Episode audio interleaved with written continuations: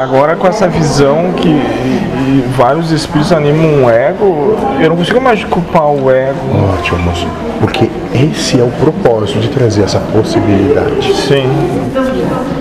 Porque daí tem um pouco Como daquele pode- espírito.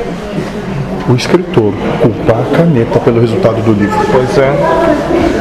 Então tem a questão daqueles que estavam ali naquele dia.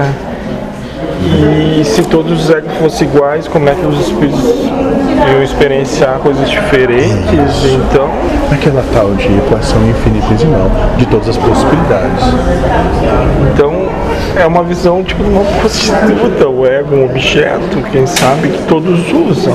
Ótimo, moço, mas, Mas não tu na entende que tu é pejorativa. mesmo É. quando tu diz isso. Por que, que não me usamos como uma taça?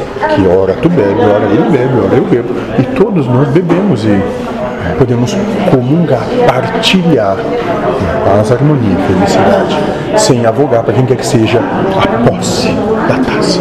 Sim. Ah.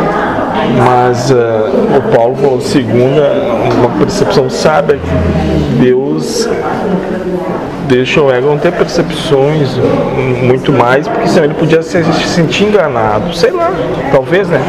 Imagina um, um ser artificial que só quer ganhar e daqui a pouco Moço, dizem que ele está sendo. quanto a taça pode se negar a servir de vaso a bebida que estamos tomando?